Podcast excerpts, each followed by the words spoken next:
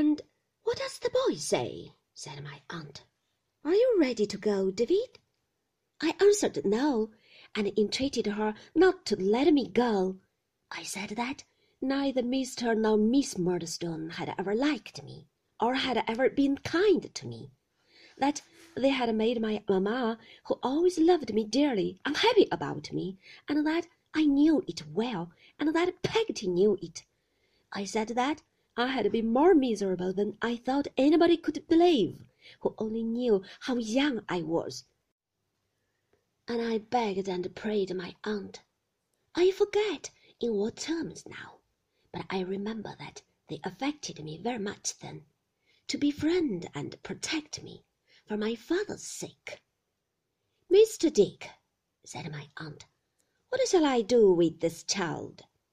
Mr. Dick considered, hesitated, brightened, and rejoined, Have him measured for a suit of clothes directly. Mr. Dick, said my aunt triumphantly, give me a hand, for your common sense is invaluable.